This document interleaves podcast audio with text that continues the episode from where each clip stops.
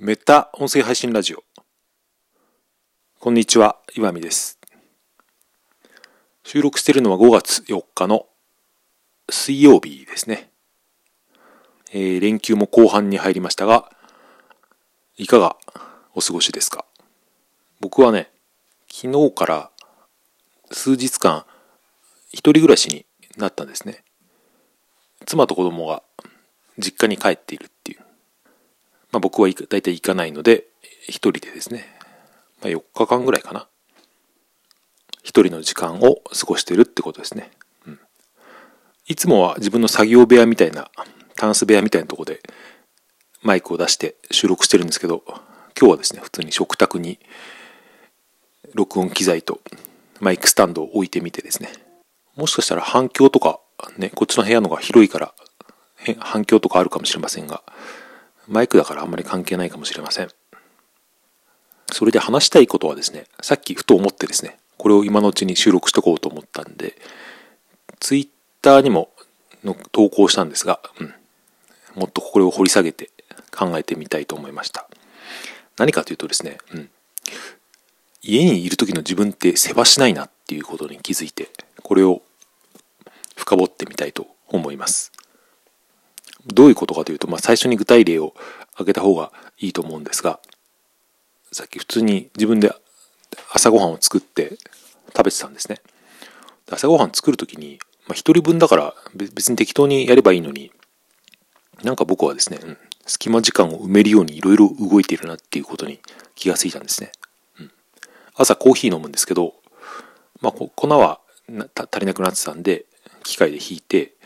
うん、その間のお湯を沸かして、引けたらまあそのお湯をですね、まあ、ハンドドリップで入れてるんで最初にちょっと蒸らすんですよね。ポタポタっと数滴垂らして。だから蒸らす時間20秒か30秒なんですけど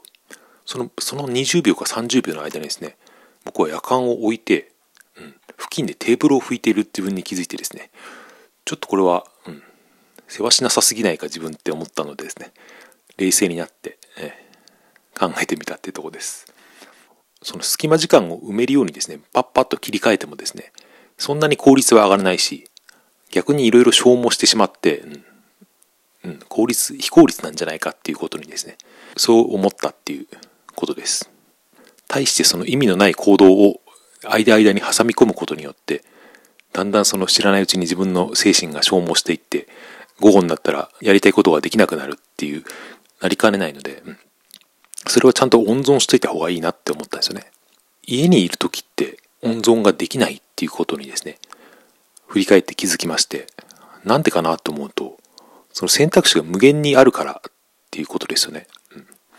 やらなきゃいけないことと、できることっていうのがたくさんがご飯作るのに、まあいろいろパンを焼いたりとか、お湯を沸かしたりとか、コーヒーを入れたりとか、まあ洗い物とかもあるし、朝食だけじゃなくて普通に洗濯とか、うん、布団を片付けたりとか、その辺のなんかいろいろお風呂の掃除とかですね。そういうの全部いっぺんにですね、頭の中入ってくると、うん。なんかそれをちょっとずつちょっとずつ目についたとこから動いてしまうみたいなことが結構僕はあるなと思っていて、言ってみればこれはなんか脊髄反射的に家事をしているみたいなですね。そういう部分が一人の時特にあるんですよね。うん。一人暮らしの時も割とそういうのはあったなと思って、それで後でトータルで振り返ってみると別に大した仕事量してないし、まあ、これを別にクオリティという面で捉えなくてもいいですけどその全体の何て言うんだろうこなした量とかこなした完成度みたいのを考えても全然大した仕事ができてないわけですよね。うん。その割には結構ぐったり疲れているっていうですねこれは一体何のためにやっているんだっていう、まあ、これを、うん、どうにかしていきたいなと思ったんですけどどうすればいいのかっていう正解は答えは一つだけでそれはやらないことを決めるっていうことですね。その場ではやらないっていう設定をするっていう、うん、一個ずつ必要に応じて仕事を潰していくっていう、まあ、それができないっていうのはやっぱり何て言うんだろうな。そのさっきも脊髄反射みたいなことがあって、うん、その時に僕の頭の中で何が起こってるかなと思うとそのややるべきことやりたいことの選択肢がですね頭の中のテーブルに全部置いてあるんですよね。だからそれがパッと目につくと、そっちに飛びついてしまうみたいなことが起こって、だからずっとその、やりたいことをややらなきゃいけないことが頭の中にある状態っていうのは、すごくメモリーを使ってる状態ですよね。パソコンでいうところの。じゃあどうしたらいいのかっていうと、うん。全部その一回引き出しにしまって目に見えないようにして、意識のまあ、例えの話ですけど、順番に一個ずつやって、一個ずつ消化していくっていう。とはいえ今までもそれをやろうとしたことはあったけど、なんか疲れていたりとか、その意識をなくしてしまうと、また同じことの繰り返しな気がしていて、うんまあ、どうしたらいいかなと思うと、これもまあ答えは分かっていて、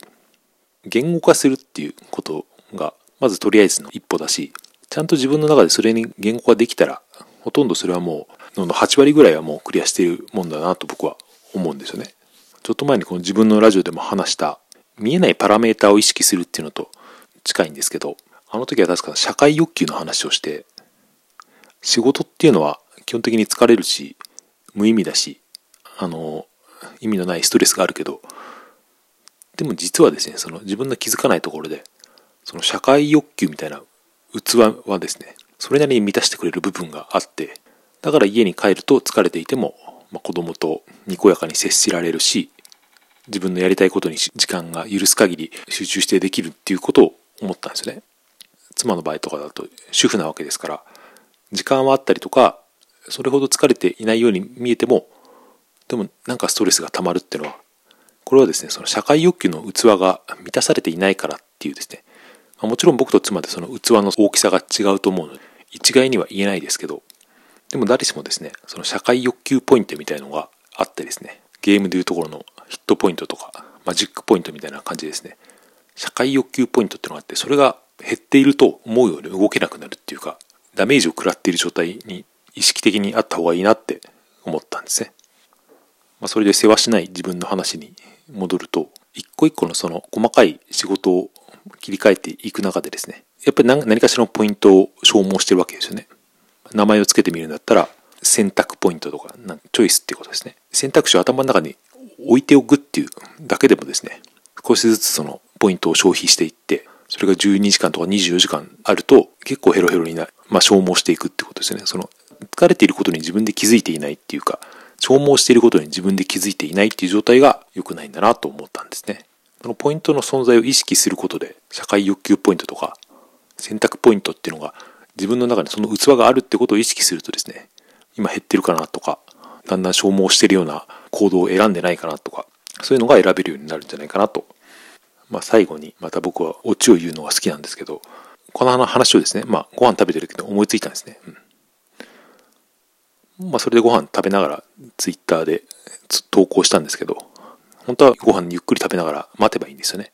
まあ一応ちょっと、うん、ちょっと味わってふーっと一息ついてから、おもむろにスマホを取り出して、思ったことをですねや、りましたけど、でもこれはちょっと難しいところで、アイディアっていうのは、やっぱり思いついた時にメモっておかないと消えてしまうっていうのがあるんで、ご飯全部食べ終わって、洗い物し終わってからってなると、多分もう忘れてるんですよね。そこは難しいなと思いました。洗い物はまだ残ってるんで、これから取り掛からなくてはいけないんですが、はい。皆さんもですね、うん、思いついたことは、すぐにメモしていったりとか、するといいんじゃないかって何を言ってるかわかんないですね、これは。はい。それではゴールデンウィークもあと数日ですが、良い一日をお過ごしください。ありがとうございました。さようなら。